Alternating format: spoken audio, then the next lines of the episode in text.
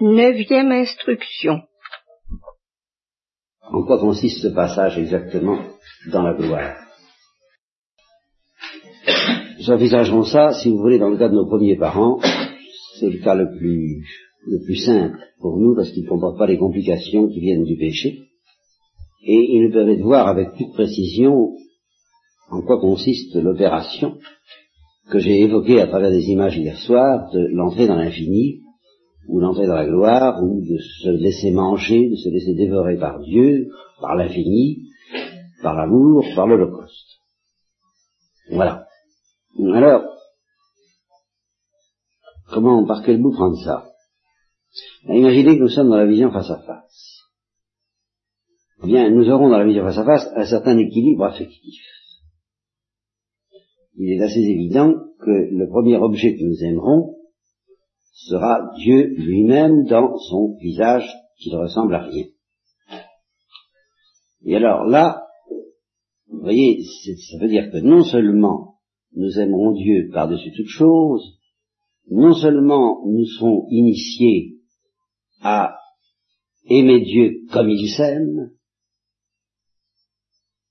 mais en nous appuyant sur l'amour de Dieu par toute chose qui nous est connaturelle, tant que le péché ne vient pas perturber notre nature, et nous verrons que c'est ça l'équilibre affectif d'avant la gloire, c'est que bah, on commence, quand on est une créature innocente, par aimer Dieu par-dessus toute chose.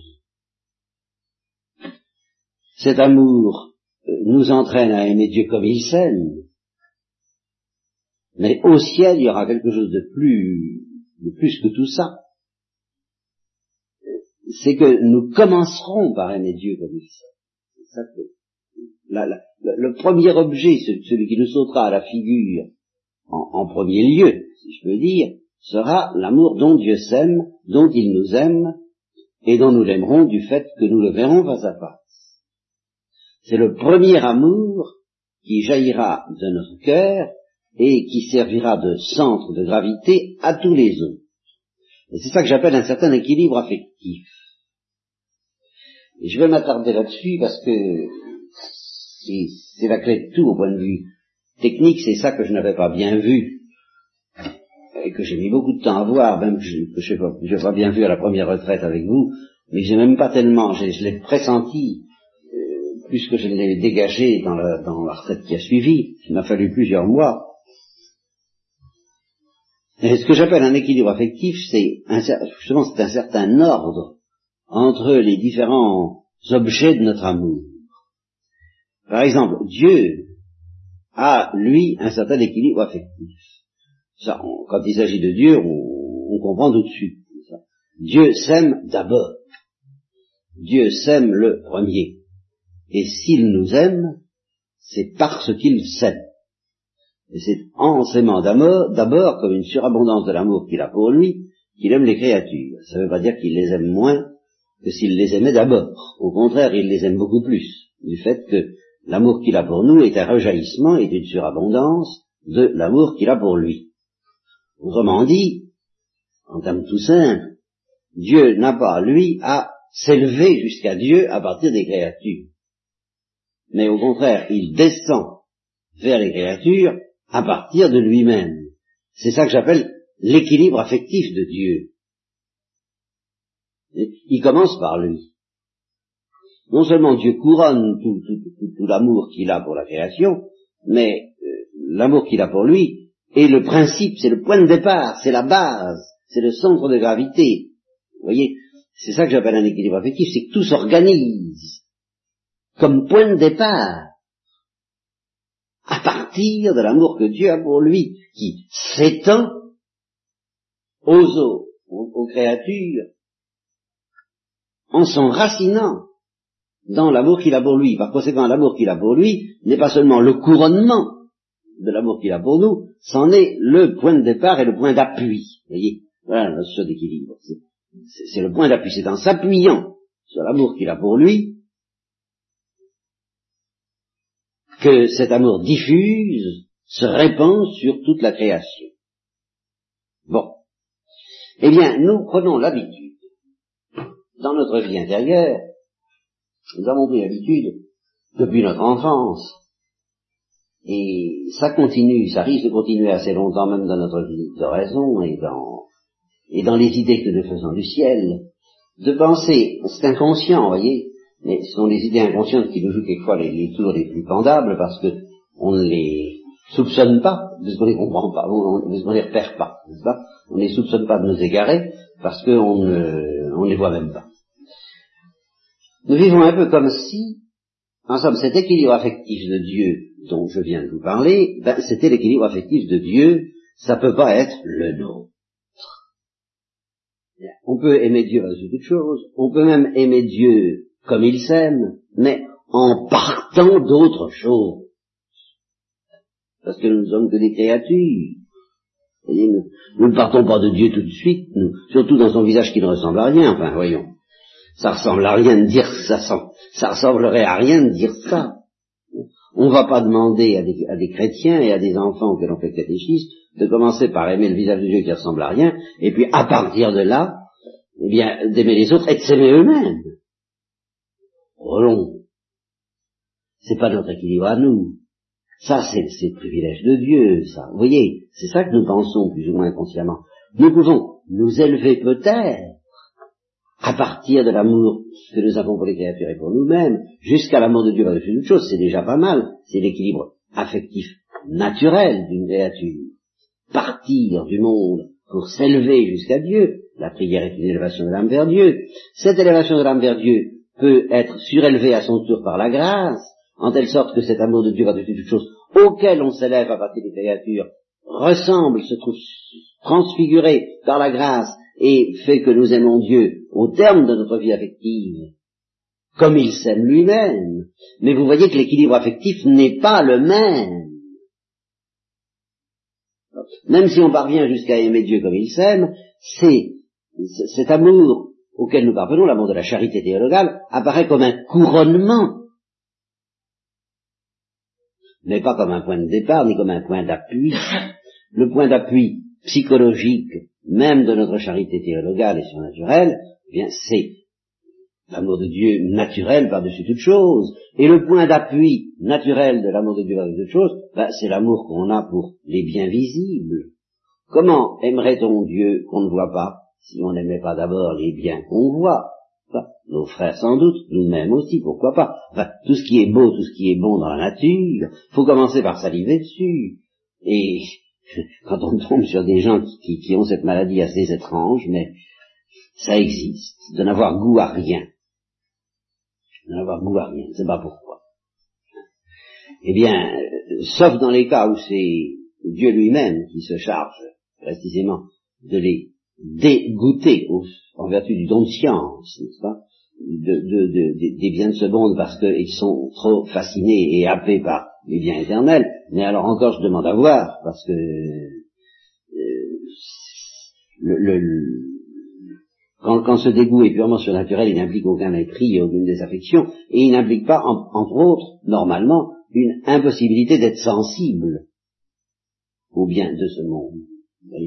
En fin de compte, les saints sont des gens qui aiment la vie, en gros. Alors parce qu'ils aiment la vie, ils aiment Dieu. Mais je dis bien parce qu'ils aiment la vie. Il faut d'abord aimer la vie. Et pour prendre un exemple très précis dans le domaine du, du vœu de chasteté ou du conseil de chasteté, eh bien quelqu'un qui n'aimerait pas l'amour, selon le sens de la parole de Saint Augustin, je n'aimais pas encore, mais j'aimais déjà l'amour, hein, eh bien quelqu'un qui n'aimerait pas l'amour serait parfaitement inapte au vœu de chasteté. Ça ne signifie rien du tout on est quelqu'un que ça n'intéresserait pas ces choses-là, eh bien je dis qu'il est inapte au de chasteté. Alors là, ce n'est pas être eunuque pour le royaume des cieux, mais par nature. Ah, et ça, ça, ça, marche pas du tout. Il faut être capable de saliver sur les choses pour saliver sur Dieu. C'est l'équilibre naturel de, de l'homme. Bon, alors ça c'est très vrai, mais alors nous prenons donc ainsi l'habitude de penser que l'amour de Dieu par-dessus toute chose, et plus encore l'amour théologal de charité, je crois que je vous avais appris à distinguer ces deux sortes d'amour, si je ne vous en souvenez pas très bien, je, vous le rappelle, n'est-ce pas? L'amour de Dieu par-dessus toute chose, c'est un amour totalitaire, mais euh, qui reste dans lequel on aime Dieu uniquement comme créateur du monde, et on n'aime pas Dieu comme il s'aime. On l'aime comme une créature peut l'aimer, euh, d'un amour oblatif totalitaire, mais ça reste ce qu'une créature peut offrir au créateur. Tandis que l'amour de, la, charité théologale, c'est vraiment une participation à l'amour dont Dieu s'aime. Ça. Comme vous m'avez, comme mon Père m'a aimé, je vous ai aimé, demeurez dans mon amour. La charité théologale nous fait donc pénétrer dans les relations trinitaires, dans la manière dont Dieu s'aime. Mais, normalement, c'est vrai, nous ne parvenons à vivre ce genre d'amour et de vie qu'au terme d'une ascension, d'une élévation, d'un progrès spirituel qui au point de départ à quelque chose de beaucoup plus humble, l'amour de Dieu en tant qu'il ressemble à quelque chose. Vous comprenez? Il faut prendre appui sur l'amour de Dieu en tant qu'il ressemble aux belles et aux bonnes choses de ce monde pour s'élever jusqu'à l'amour de Dieu en tant qu'il ne ressemble à rien. Voilà, voilà la, dialectique normale de l'affectivité d'une créature. Ben, c'est ce que j'appelle l'équilibre affectif de la nature, même soulevé par la grâce théologale elle parvient à s'envoler peut-être, nous verrons ce que ça veut dire, vers l'amour dont Dieu s'aime, mais c'est en prenant comme point de départ et comme point d'appui l'amour d'une créature pour son créateur, et cet amour, lui, prend son point d'appui à son tour dans l'amour des bonnes choses de ce monde, qui nous, qui nous renvoie à l'amour de l'auteur de ces bonnes choses, lequel est aimé plus que ces bonnes choses, mais à partir de l'amour des bonnes choses. Je sais pas si je m'explique. Ça va? Bon. Alors, prenons donc l'habitude de penser ceci, c'est que même si Dieu nous offre une participation à l'amour dont il s'aime, c'est selon un équilibre qui est le nôtre, l'équilibre affectif dont j'ai parlé pour Dieu qui commence par s'aimer lui avant d'aimer les autres, c'est pas pour nous. Inconsciemment, c'est pour ça que c'est pas pour nous. Ça c'est ça c'est Dieu. Faut être Dieu pour commencer par aimer Dieu et puis descendre vers l'amour des créatures. Ça c'est Dieu. Nous, ben non. Nous commençons par aimer les créatures et nous nous élevons l'amour de Dieu. C'est notre équilibre à nous. Mais il y a une chose à laquelle nous ne réfléchissons pas.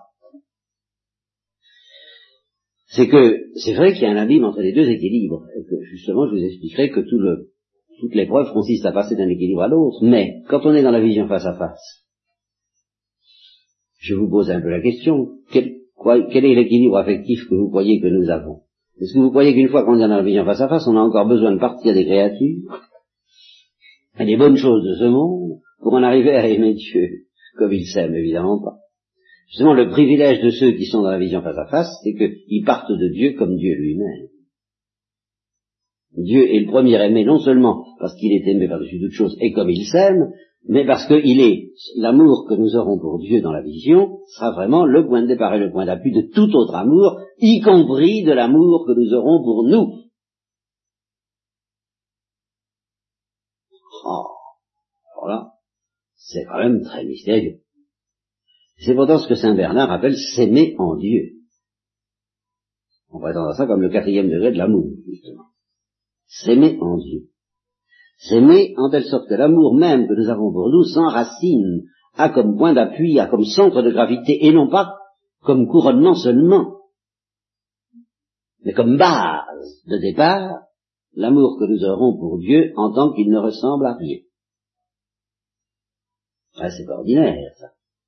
Alors, ça demande encore une petite précision, parce que vous pourriez me faire une objection, vous pourriez me dire, ah mais attention, il y a tout de même une différence, c'est que Dieu, lui, n'a qu'un amour.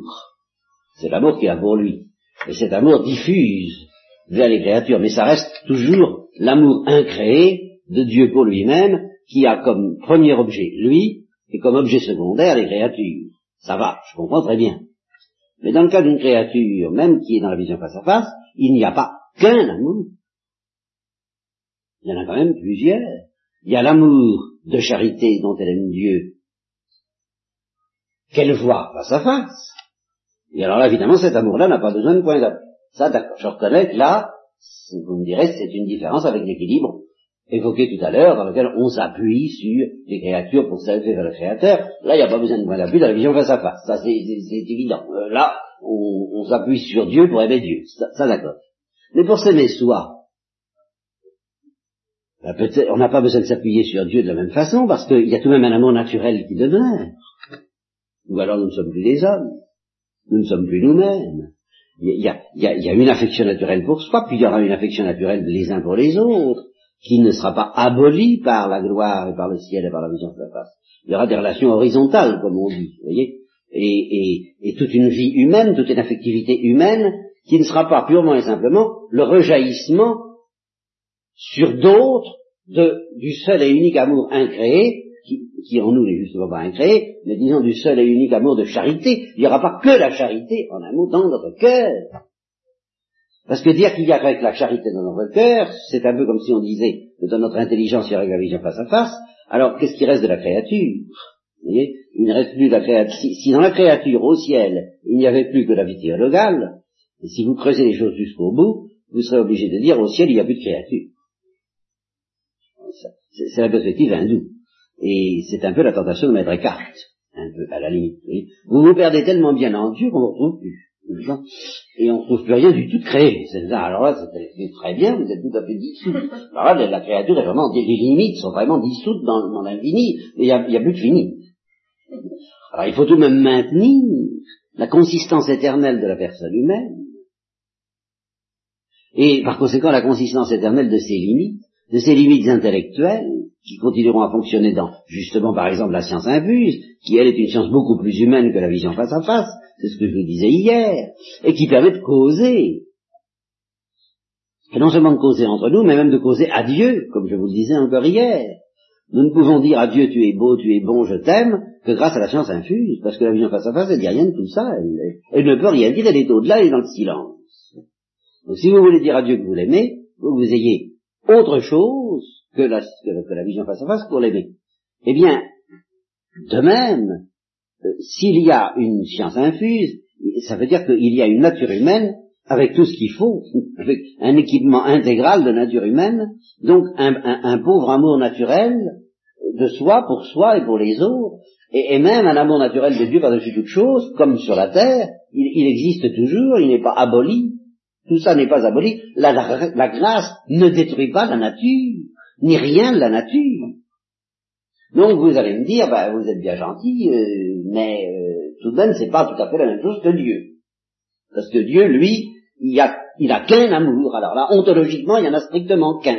Un seul amour avec plusieurs destinataires, si vous voulez. Voyez un seul colis avec plusieurs bénéficiaires. Hein. Tandis que nous, ben non, on aura plusieurs, euh, on aura plusieurs facultés d'aimer, plusieurs amours, vraiment. Il y aura une pluralité affective au ciel comme il y a une pluralité de connaissances, alors vous ne pouvez tout de même pas dire que c'est exactement l'équilibre affectif de Dieu. Alors d'accord, c'est pas exactement l'équilibre affectif de Dieu, mais tout de même, faites attention, il reste quelque chose, à savoir, et ça c'est ça le grand mystère du ciel, c'est que soit l'amour le plus humble que je peux avoir pour les, bonnes choses et pour moi-même, dans ce qu'il a de, naturel, le besoin naturel du bonheur, l'élan oblatif naturel qui me pousse vers Dieu, tout cela ne sera pas détruit. Tout à fait d'accord. Tout cela continuera à s'exercer. Tout à fait d'accord. Mais, mais, c'est ça que je voudrais vous faire bien comprendre. Ça ne suffit pas de dire, quand il s'agit du ciel, que cet amour naturel, je recommence pas, quoi, enfin, hein, cet amour naturel, quoi, bon, sera dépassé et couronné par l'amour extatique provoqué par la vision face à face, il faudra dire que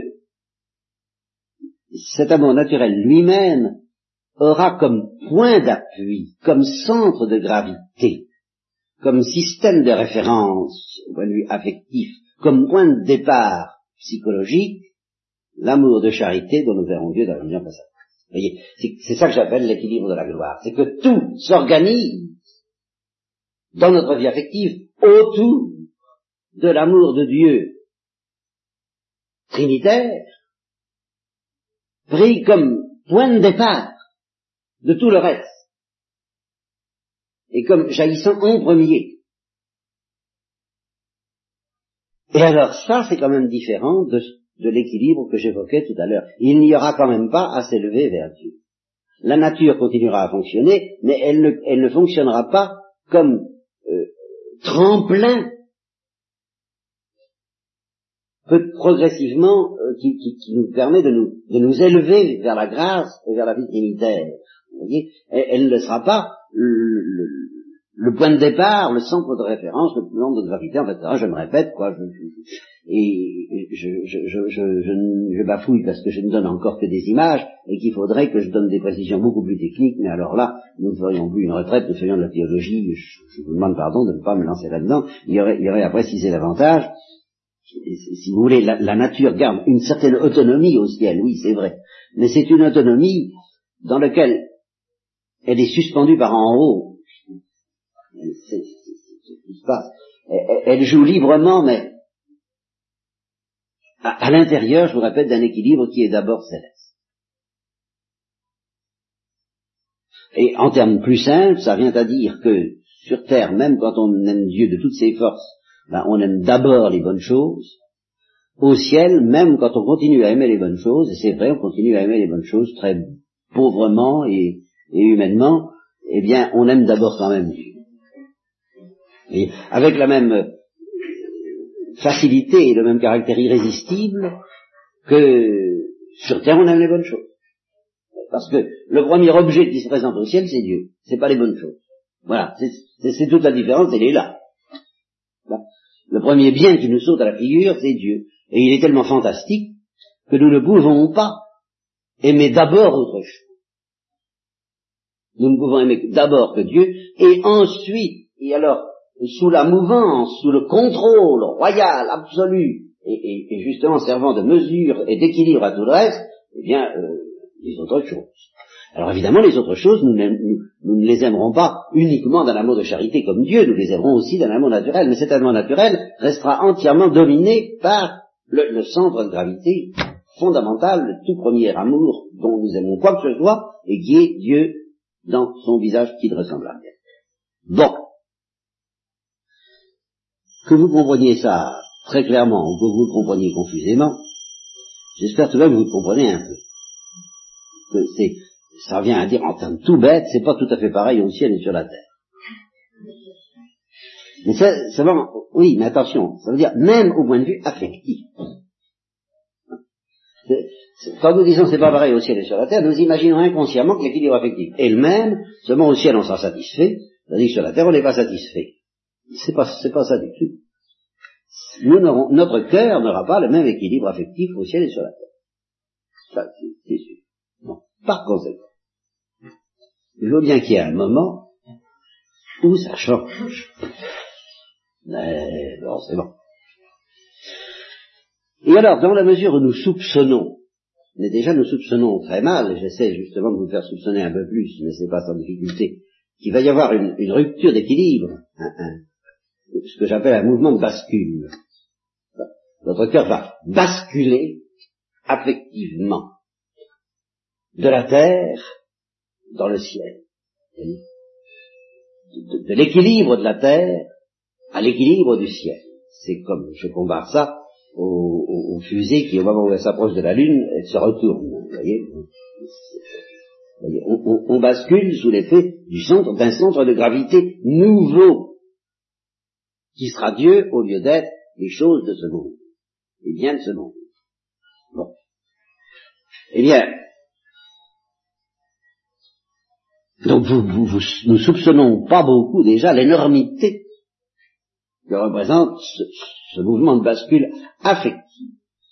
La révolution. C'est vraiment une révolution. Et au sens métaphysique du mot, c'est le seul, c'est la seule révolution digne de ce nom. Et les révolutionnaires pressentent quelque chose comme ça. C'est pour ça qu'ils sont terribles et facilement sataniques. C'est que un, vrai révolutionnaire, c'est quelqu'un pour qui la révolution, ça a une portée métaphysique.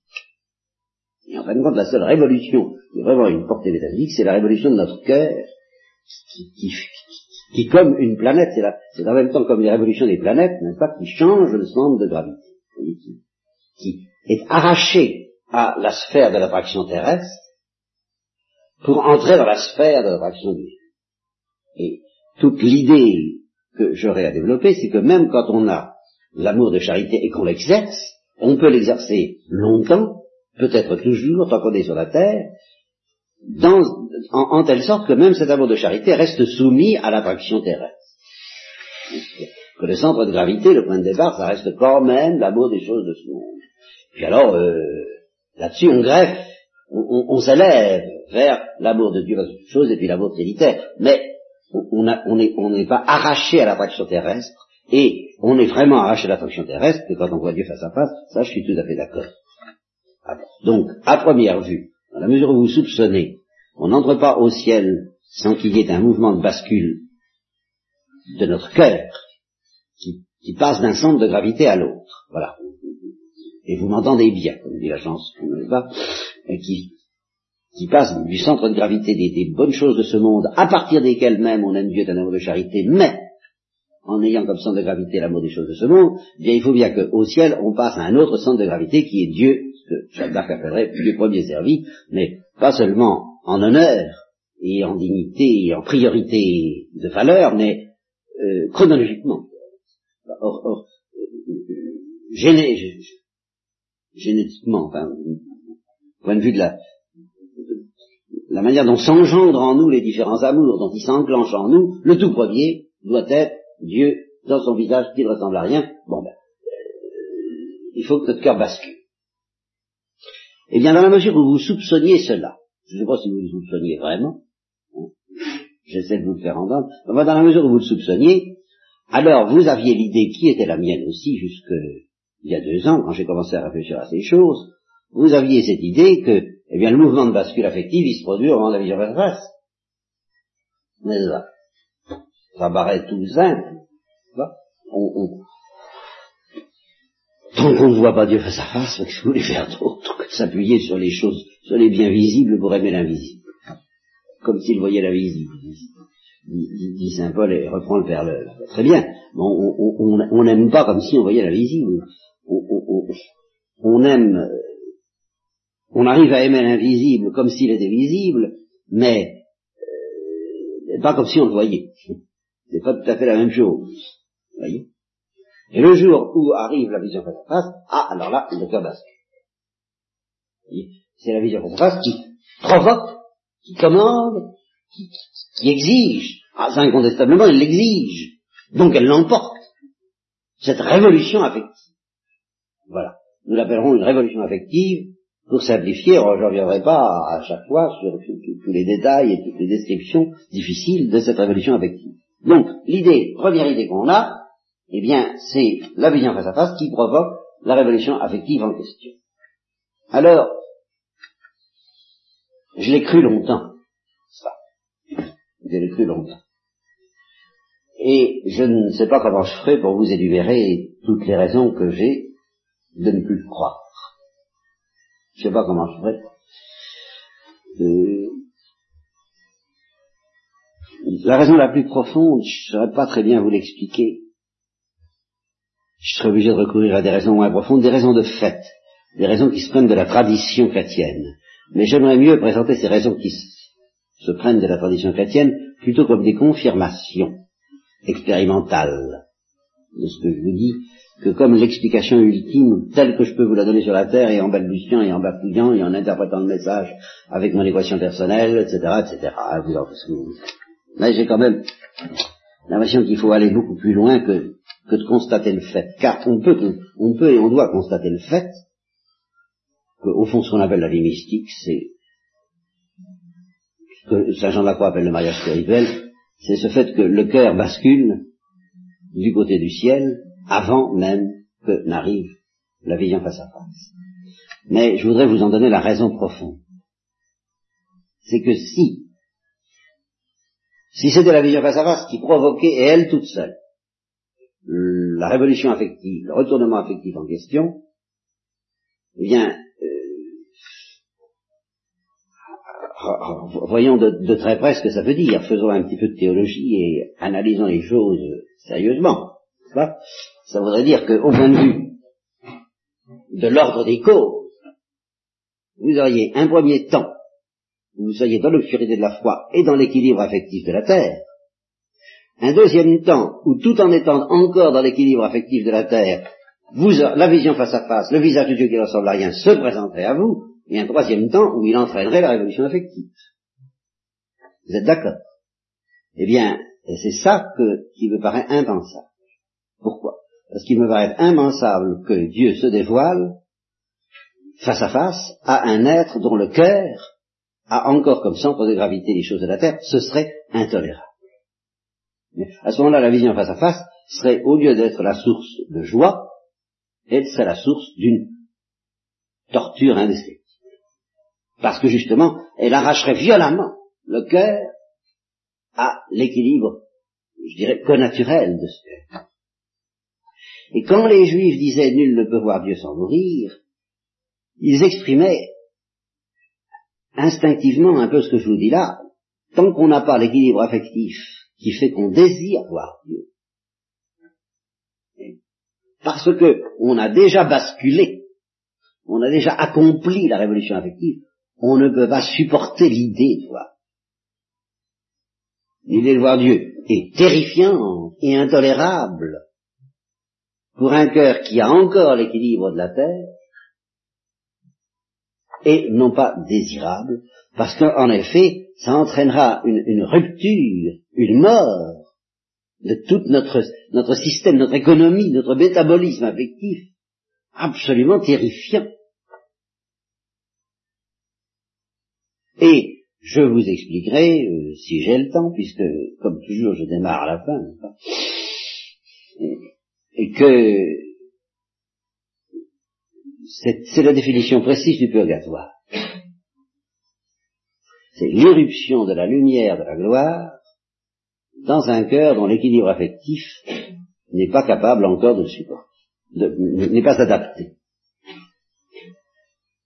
Eh bien, le résultat, c'est qu'il ne voit pas Dieu. Bien que la lumière de la gloire soit là, elle l'investisse et l'envahisse et le torture, effectivement, c'est ça la, souffrance du purgatoire.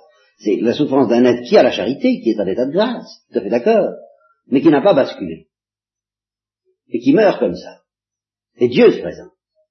Et là, il peut pas. Il peut pas encaisser la vision. Il ne peut pas. Pourquoi? Parce qu'il n'a pas basculé. Donc, si vous voulez, au lieu de se dire, bon, ben, faut d'abord voir Dieu, puis après on s'y habitue, on s'y fait. eh bien, c'est le contraire, et ça, alors là, je rejoins quand même la tradition chrétienne, et la notion apprentissage de la vision face à face prend tout son sens. Il faut d'abord basculer, affectivement, et à ce moment-là, on peut dire avec le psaume, paratum cormeum, Deus paratum cormeum, mon cœur est prêt, Seigneur, mon cœur est prêt, ce que je traduis en termes de navigation, paré pour le décollage, paratum. Paré pour le décollage, paré pour la vision face à face. Je suis paré pour la vision face à face parce que mon cœur est déjà de ce côté-là. La révolution affective est déjà faite. Et la révolution affective est finalement moins douloureuse, ou plutôt elle est, elle est, elle est impossible à faire après la vision face à face. Il faut qu'elle se fasse avant. Il faut que le cœur entre au ciel avant l'intelligence. Alors là, je rejoins la notion chrétienne. Et on comprend maintenant pourquoi le primat de la charité. Pourquoi l'hymne à la charité. Et alors le cœur étant entré au ciel avant l'intelligence, alors euh, il, prépare la place. C'est-à-dire qu'il dispose toute la nature et l'intelligence elle-même à recevoir cette lumière intolérable pour un cœur qui n'a pas basculé, alors il dispose tout l'être humain, et l'être humain peut dire à ce moment-là, à partir du moment où son cœur a basculé, eh bien maintenant, Seigneur, nous pouvons y aller, comme Thérèse d'Avila, il est temps de nous voir. Et c'est seulement quand le cœur a basculé qu'il peut dire ça. Voilà ce que nous essaierons. Je crois que je vous en ai donné suffisamment ce matin à digérer pour que les gens, gens